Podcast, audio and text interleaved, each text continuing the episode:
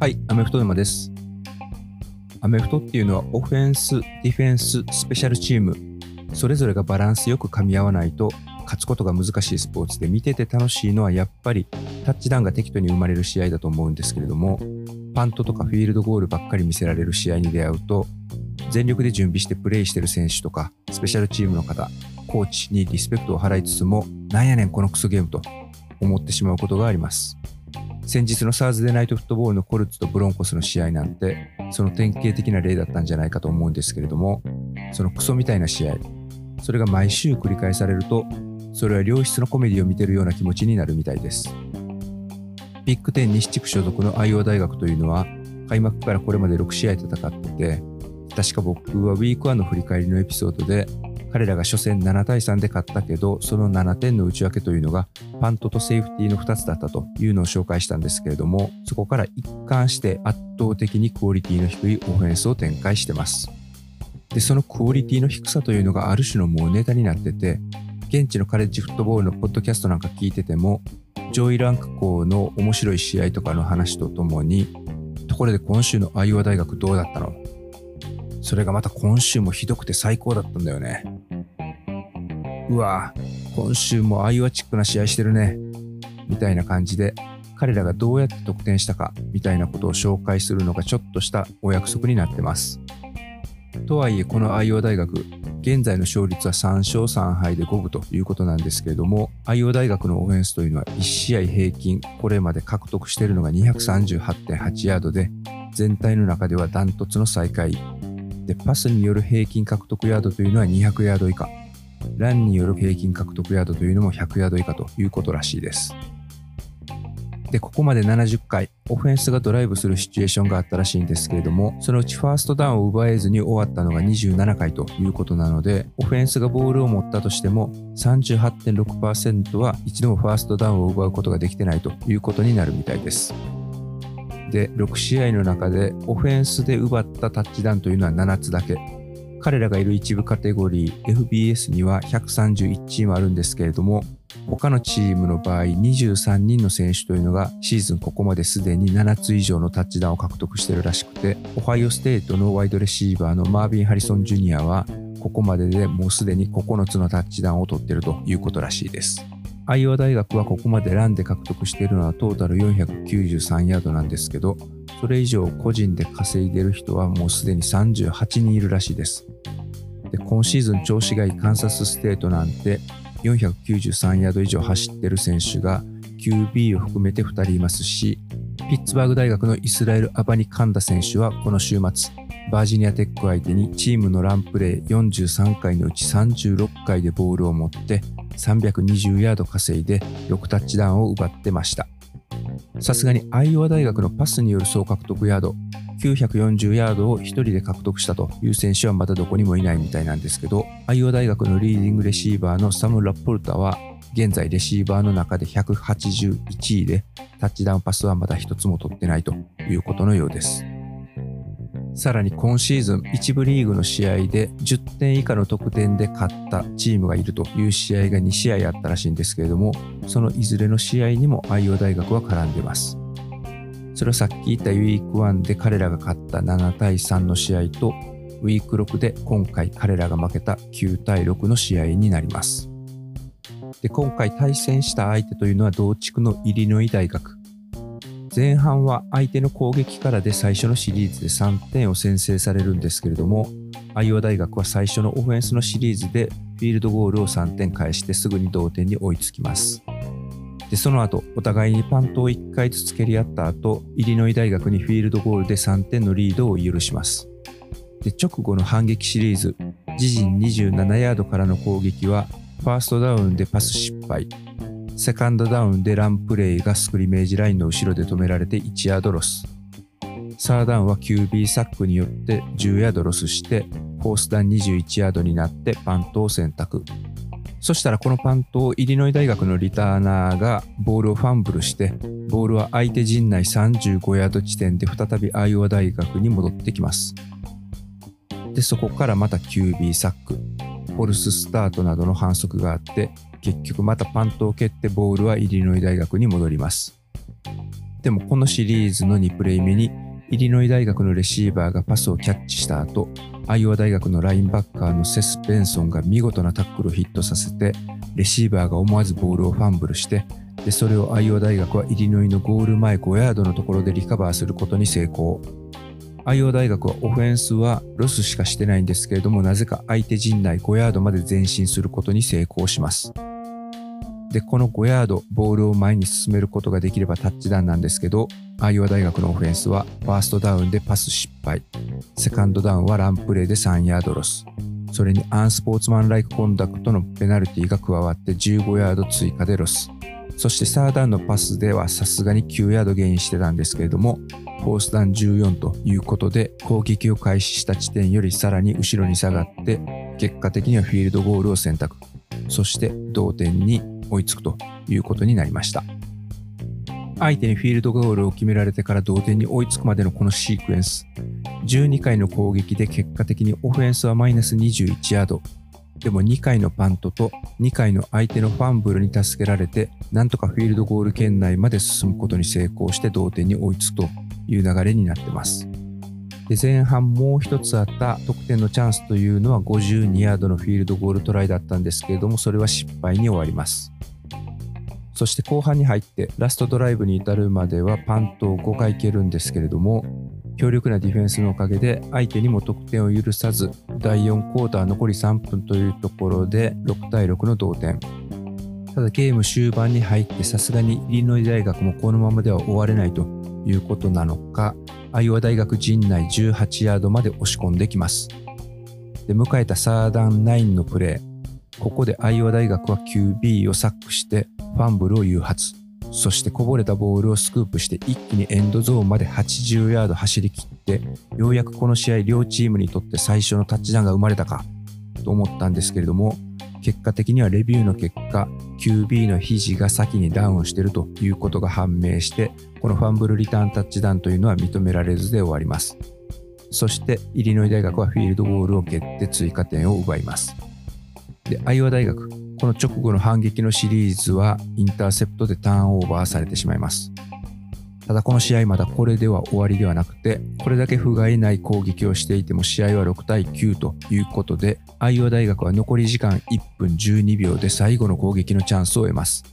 自陣16ヤードからの攻撃ではあったんですけれども、フィールドゴール圏内まで持っていくことができればまだ勝てるチャンスはあるという状況。でその最後のアイオワ大学のドライブというのはパス成功と相手ディフェンスのパスインターフェアによって自陣42ヤードまで前進。そして残り時間は38秒。ただここからサックを受けて7ヤードロス。セカンダウンはホールディングで10ヤードのロス。そしてセカンダウンやり直しはパス失敗。サーダウンはフォルススタート。でラストプレイはサーダウン32自陣20ヤードからのプレイで。ヘールメリーは選ばずに横パスをつなぐというラグビー作戦を試みたんですけれども、あえなく失敗に終わり、6対9で敗戦という内容でした。このアイオ大学、以前も紹介したんですけれども、オフェンスをコーディネートしているのがヘッドコーチの息子さんということで、この体制をアイオワ大学はいつまで続けるのかわからないんですけれども、チーム内でね、どんなスクリメージとかしてるのか想像できないですよね。ディフェンスはビッグ10でもトップレベルなんですけれども、もしかしたらこの強力ディフェンス相手にスカウトオフェンスをやってるスカウトチームの選手とかコーチの方が良い練習ができてて、実際に試合でプレイした方がもうちょっとまともな攻撃になるんじゃないのかなさえ思ってしまいます。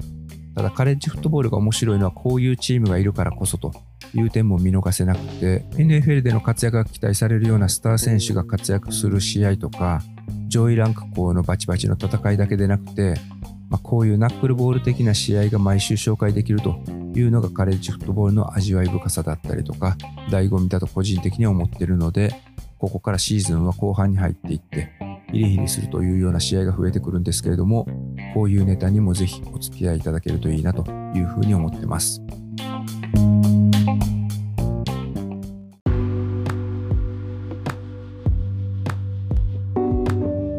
ということで今回はいきなりナックルボールから入ってしまったんですけれども今シーズンは今のところパック12とかビッグ12とかにもすごく調子のいいチームがあるのでもしかしたらこのままいけば例年とは異なる顔ぶれでプレーオフの枠を争うという展開が見られるかもしれないです。前回、前々回のカレッジの振り返りで、オクラホマ大学のディフェンスの凋落について取り上げましたけれども、この週末に行われたテキサス大学との一戦、これはレッドリバーショーダウンと銘打たれて、ダラスにあるコットンボールスタジアムで行われる伝統の一戦で、これまで118回行われてるんですけれども、どちらのチームもランク入りしてない中で行われたというのは1998年以来だったらしいです。で、オクラホマ大学、この試合では0対49でテキサス大学に敗れるという過去最低の結果に終わってしまいました。オフェンスはエース QB のガブリエル、彼がコンカッションで欠場ということではあったんですけれども、獲得ヤードが195ヤード、守備は585ヤード奪われるという散々なスタッツで、バックアップ QB では勝ち筋が見えないと見たのか、タイトエンドとかワイドレシーバーとかランニングバックとか QB 以外の選手を4人使ってワイルドキャットオフェンスを多用するんですけれどもさすがにそれだけで勝負を接戦に持ち込むことはできなかったみたいです。テキサス大学の方はアラバマ大学との試合を怪我で途中欠場したクイーン・ユーローズがこの試合で復帰。実質カレッジデビューしてから3試合のうち2つがアラバマ大学オクラホマ大学という世間の注目がめちゃめちゃ集まる中での試合だったんですけれども、この日の彼のパフォーマンスというのは31回中21回でパス成功、289ヤード獲得、インターセプトは1つあったんですけれども4タッチダウンということで噂通りの活躍でした。これからどんどん活躍しそうな雰囲気があって、来年にはマニング君が入るというテキサス大学ですけれども、このクイーン・ユアーズ君はここから要注目の QB の一人です。そしてテキサス大学には大学ナンバーワンランニングバックとの評価もあるビージョン・ロビンソンがいるんですけれども、彼もこの試合では130ヤード走って2タッチダウンということで、先日テキサステックとの試合ではオーバータイムにファンブルして敗戦の要因になって、そこからキャンパス内でもずっとボールを抱えているという話紹介しましたけれども、完全に復活を遂げたんじゃないかなというふうに思います。この結果、テキサス大学は再び22位に帰ってきて、次の対戦相手はパスディフェンスに定評のあるアイオワステイト。テキサス大学のヘッドコーチはオフェンスコーディネートに定評のあるスティーブ・サーキジアンで、アイオワステイトのヘッドコーチにはディフェンスコーディネートに定評のあるマット・キャンベルということなので、この両校の対決、戦術対決というのは要チェックじゃないかなというふうに思います。ディフェンスが崩壊してしまったオクラホマ大学の次の対戦相手というのは、前回のエピソードでも取り上げたカンサス大学。彼らをホームで迎え撃つ形になります。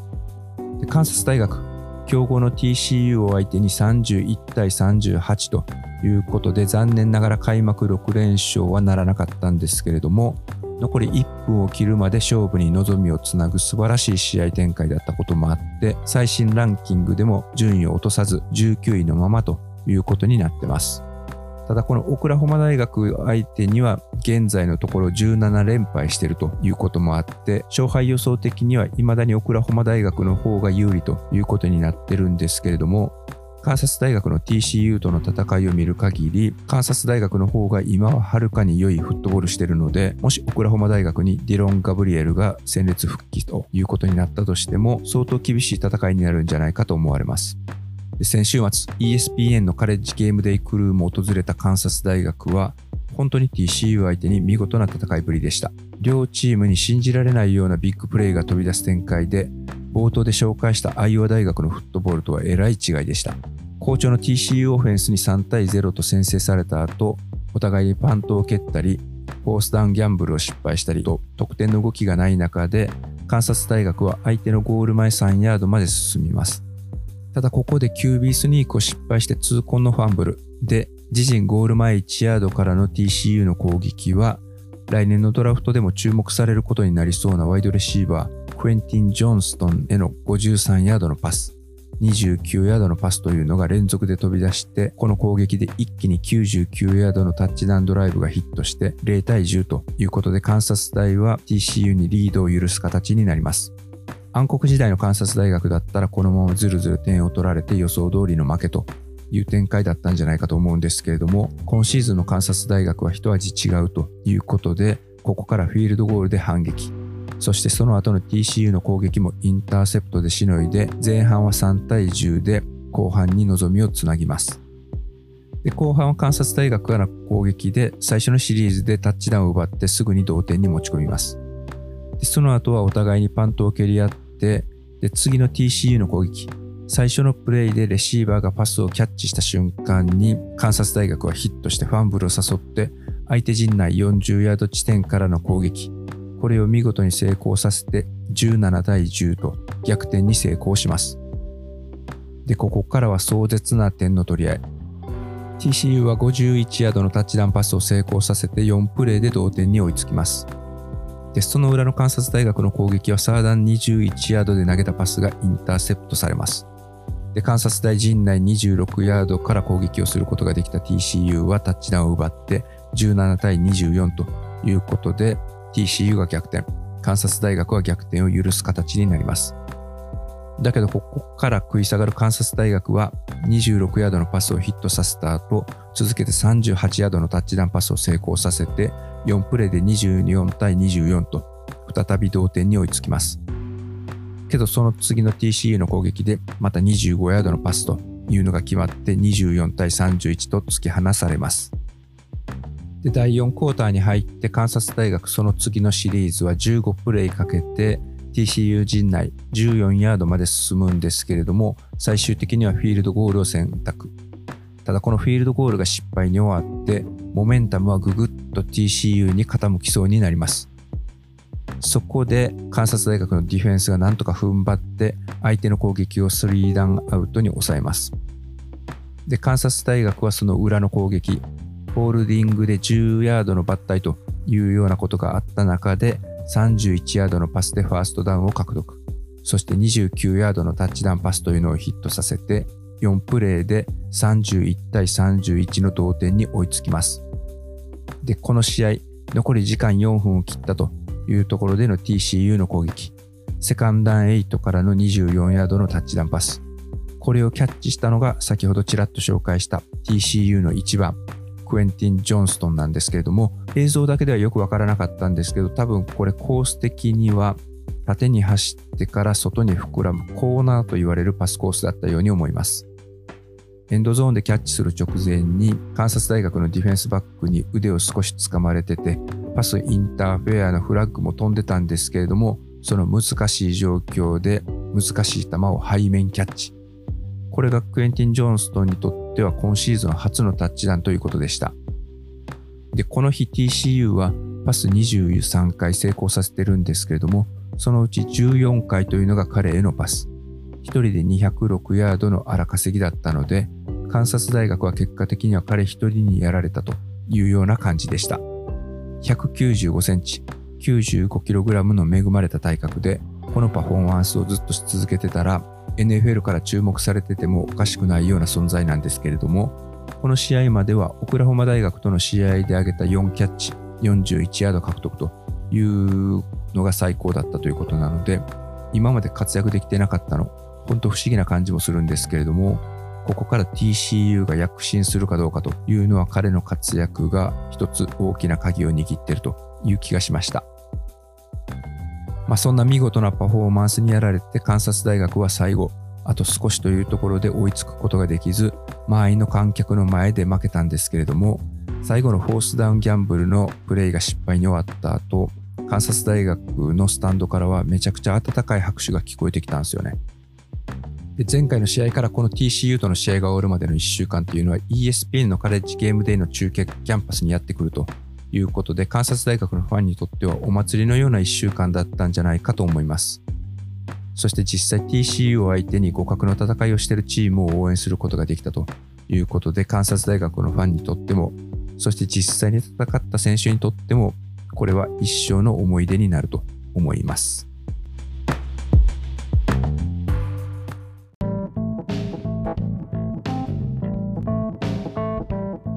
カンサス大学と TCU との試合みたいに負けた方のチームを応援してる人たちが最後頑張った選手を称えて拍手をしてるというシーンを見ると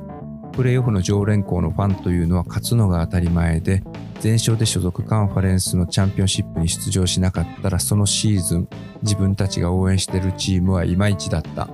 みたいな評価をしようとするのでだいぶ甘やかされすぎてる気がします。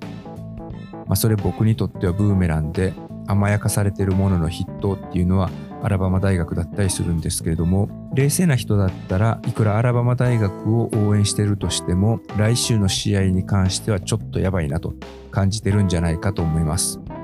次の試合が行われるのは10月の第3土曜日ということで Third Saturday in October。この10月の第3土曜日は毎年テネシー大学との試合が組まれてて試合に勝てばビクトリーシガーを吸うことが許されている伝統の一戦になります。過去にジェイレン・ハーツ、テュア、マック・ジョーンズがいて3人揃って葉巻を加えてる写真っていうのが、まあ、ネットに流れてたことがあると思うんでそれ見たことある人もいるんじゃないかと思うんですけれどもあれはテネシーに勝った後のロッカールームで撮られた1枚になります。アラバマ大学はニック・セイバンが監督に就任してからはテネシーには一度も負けてなくて現在15連勝中。最後に負けたのは2006年ということなんですけれども次の試合もし QB のブライス・ヤングが肩の怪我が治らずバックアップ QB のジェイレン・ミルローがテキサス A&M 戦に続いて先発ということになるとテネシーのホームスタジアムこれ10万人以上入るバカでかいスタジアムなんですけれどもそこの雰囲気に飲み込まれて連勝記録が途絶えるというのも現実的にかなりの確率で起こり得そうです。というのも週末の試合でのパフォーマンス、この両チームは対照的でした。テネシー大学は LSU との試合、敵地デスバレーに乗り込んで LSU のリターナーがキックオフのボールをファンブルしたのにつけ込んであっという間に先制タッチダウンを奪うと前半は23対7で圧倒して後半もコンスタントに加点して40対13で圧勝逆にアラバマ大学はホームにテキサス A&M を迎えたんですけれども、この試合、勝敗予想的にラスベガスのオッズメーカーというのはアラバマ大学の対象というふうに予想してたんですけれども、結果的には24対20、ラストプレイでゴール前2ヤードまで攻められたところをなんとかしのいだという超薄氷の勝利でした。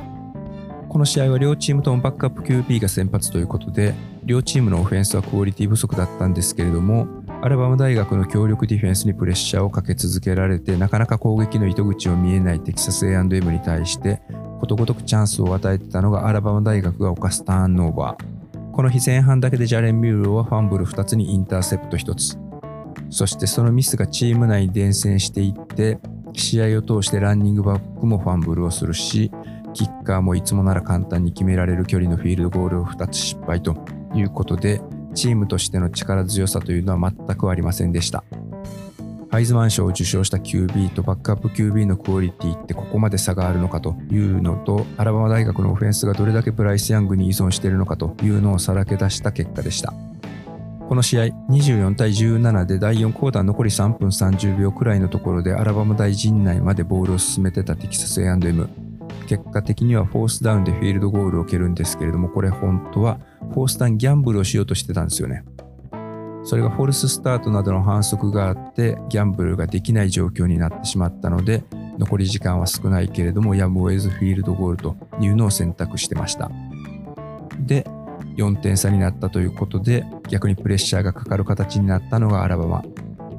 残り3分30秒。これブライス・ヤングが QB だったらファーストダウンを獲得するのも簡単でオフェンスで時間を使い切ったというふうに思うんですけれども初先発のジャレン・ミルローではそれができずで1分40秒も残してまたテキサス A&M にボールを返す形になりました。テキサス A&M この段階ではタイムアウト残ってなかったんですけれども自陣29ヤード地点からパスを成功させたいとかアラバマ大学が反則をしたいとかいうことで、なんやかんやで進んできて残り3秒、アラバマ大学のゴール前2ヤードまで進みます。ただ最初に言った通り、このラストプレー、結果的にはアラバマがしのいで、なんとか24対20で逃げ切るんですけれども、この時にテキサス A&M のジンボ・フィッシャーが選んだプレーについて、試合の後、テキサス A&M の OB で、フレッシュマン時代にはアラバマ大学を相手にダイアップセットを演じて、そのシーズンハイズマン賞を受賞したあのジョニー・マンジールが最低なプレイコールだと、ツイッターで一刀両断に切り捨ててたんですけれども、その時テキサス A&M は右ワイドレシーバーとコーナーバックの1対1の勝負にかけてました。ワイドレシーバーがまっすぐエンドゾーンの中に行ってそこからパイロンに向かって戻ってくるフック系のカムバックルート。現地のポッドキャストではパイロンカムバックというふうに言ってたんですけれども、これメディアの中でも最低なプレーコールだと同調してる人いたんですけれども、アラバマ大学で全米チャンピオンを経験して、ニューヨークジェッツでも QB として在籍してた ESPN のグレッグ・マケロイは、プレイコールは全く問題ない。バックアップ QB に複雑なコンセプトでプレイリードを求めるよりも、試合で一度決まってるプレイをもう一回使う方が理にかなってる。ただラストプレイ、これはワイドレシーバーの走ったパスコースが悪すぎた。パイロンにカムバックするためには戻ってくるスペースを作る必要があるので、コーナーバックのちょっと打ち方めがけて縦に押し込んでいって、で、そこからパイロンに戻ってくるという必要があったのに、1年生で経験が浅いからだと思うけれども、無駄なステップを入れて、QB とのタイミングも崩れて、で、パイロンに投げるスペースというのも作れてなかった。だからジョニー・マンジールよ、ちょっと落ち着け。プレイコールはノープロムだったよということでした。確かに見返してみると、左に3人いたレシーバーというのはそれぞれ適当なコースを走ってて QB は左の方は全く見ず右ワイドレシーバーとコーナーバックのマンツーマンの勝負にかけてました。でこの勝負ワイドレシーバーはサイドステップを踏んでから縦に上がったんですけれどもこの時コーナーバックはある程度プレーを読んでた可能性もあるんですけれどもその横の揺さぶりには反応せずゴールラインの前で動きませんでした。なのでそこからワイドレシーバーがまっすぐ向かってきてもあまり後ろに下がることはせずぴったりくっつくことに成功。もしこれスナップと同時にまっすぐワイドレシーバーが突っ込んできたとしたらコーナーバックは奥を取られるのが怖くて後ろに下がってた可能性も高いんですけれどもこの勝負では結果的にワイドレシーバーが最初の駆け引きに失敗したという形になってました。プレイ自体もゴール前2ヤードからのパイロンカムバックということは実際に2ヤード稼げばいいだけのパスなんですけれどもサイドラインギリギリに投げるパスになるので投げられてからキャッチするまでの距離というのは一番長くなる。そうするとボールが届くまでの時間というのもかかるということなんでコーナーバックを引き離すことに失敗してしまうと体を寄せられてボールをカットされるリスクが増えます。QB はこの時ワイドレシーバーを見た際に引き離せてないと思ったと思うのでコーナーバックにカットされないようにワイドレシーバーの左肩よりサイドライン側に向かって投げたんですけれども結果的にはボールも悪くてワイドレシーバーの手も届かないところにただもしワイドレシーバーがボールをキャッチしてたとしてもエンドゾーンからまたフィールド側に戻ってくるようなところに投げてしまってたので結果的にはこのプレー失敗に終わってたと思いますでまあ実際にこのプレーはパスインコンプリートということでゲーム終了となりましたまあ、なんとかこの試合勝ったということで、アラバマ大学は無敗、6連勝をキープ。ただ、テキサスとの試合も1点差。で、今回のテキサス A&M との試合も最後の2ヤードをしのぐということで、最新のランキングでは1位から3位に落ちました。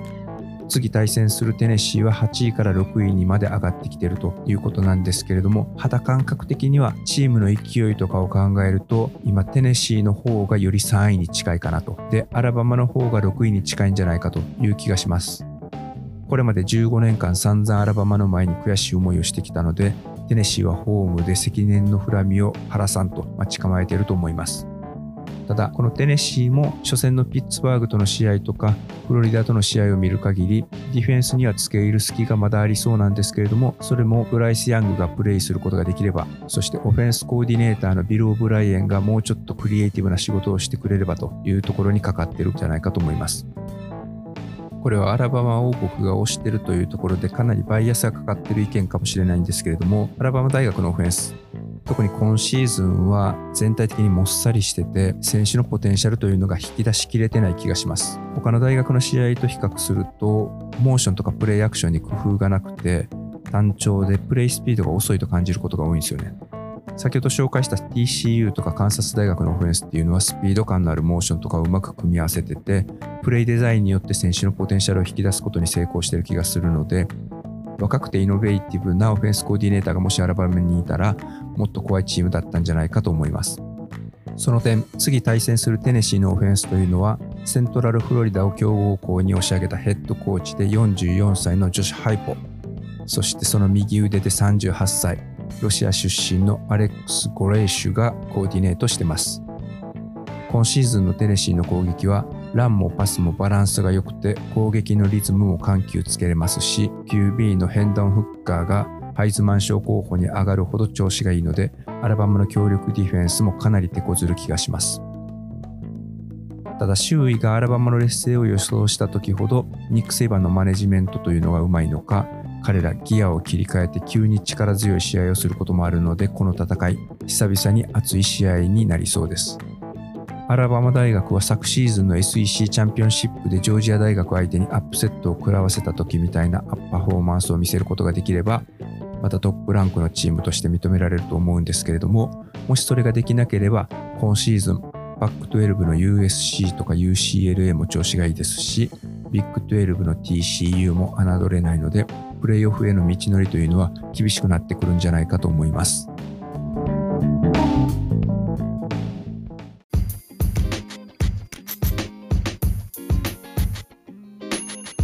実は今回ちょっと取り上げなかったんですけれども UCLA は前の週にその時18位だったワシントンに40対32で勝ったのに続いて昨シーズンパック12王者で11位だったユタにホームのローズボールで42対32で勝ちました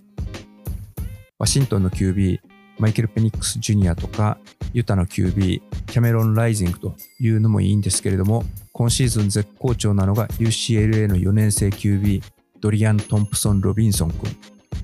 現地では最近頭文字を取って DTR って呼ばれることも増えてるみたいなんですけれども、彼、線は細いんですけれども、この試合でも299ヤード投げて、6試合で1510ヤード、15タッチダウン、インターセプトは2つということで、QB レーティングも全米で6位になってます。今シーズンの UCLA の戦いっぷりっていうのは、ヘッドコーチのチップ・ケリーがオレゴン大学で指揮を執ってた時みたいにスピード感のあるオフェンスで見ててかなり興奮できるので再来週には彼らの試合をじっくりピックアップしたいなと思ってます。というのもこの週末彼らはお休みとなってて次の対戦というのが12位のオレゴン大学。同地区対決で11位と12位の争い。このランクが均衡しているチーム同士の対戦っていうのは今回お伝えしたみたいな TCU とカンサス大の試合みたいな展開になる可能性が高いので、それを期待したいなというふうに思ってます。ただその試合の前に今週末、ウィーク7は同地区対決、ほんと注目の一戦が目白押しになってます。5位のミシガンと10位ペンステイトの一戦というのがあって、これはビッグ10東地区の三つどもえシリーズの一つで、この両チームが避けては通れないオハイオステイトへの挑戦権をかけた試合になります。そして先ほども紹介したアラバマ大学3位と6位テネシーの試合があって、これ6位テネシーが勝つと、同じ SEC 東地区に所属するジョージア大学に対して力関係的に肉薄するということになります。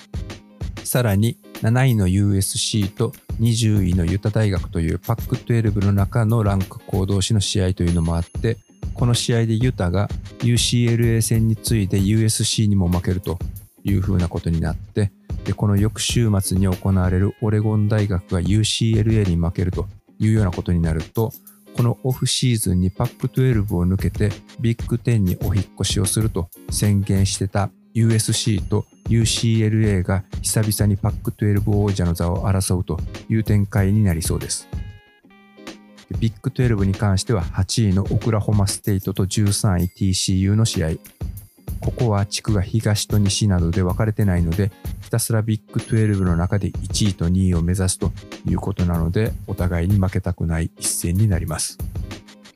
注目の一戦、ピックアップし始めたらキリがないので、今回はこの辺りにしておきたいと思うんですけれども、気づいたらシーズンも折り返し地点に来てます。ここに来て力強さを増したチーム、成長してきたチームというのがうんと増えてきた気がするので、これからますますアップセットなどを目にする機会が増えてくるかなというふうに期待してます。ま、相変わらずマニアックなことばかりつぶやいてるんですけれども、引き続きお付き合いいただけると幸いです。前回もお伝えしたようにこのポッドキャスト、今リニューアルの準備を進めてます。ちょっと予定は遅れてるんですけれども、プレイオフに向けて新たなランキングが発表されるというようなタイミングがそろそろ出てくるので、そのあたりにはリニューアルできればなというふうに考えてます。という中で、まあ、そういうリニューアルとかに取り組むモチベーション、まあこれ個人が好きでやってることではあるんですけれども、聞いてくれてるリスナーの方々がいると実感できてるからこそなので、引き続き番組のフォローとか星の評価、レビュー、そして友達への紹介を込めたリツイートなどでサポートしていただけると幸いです。では、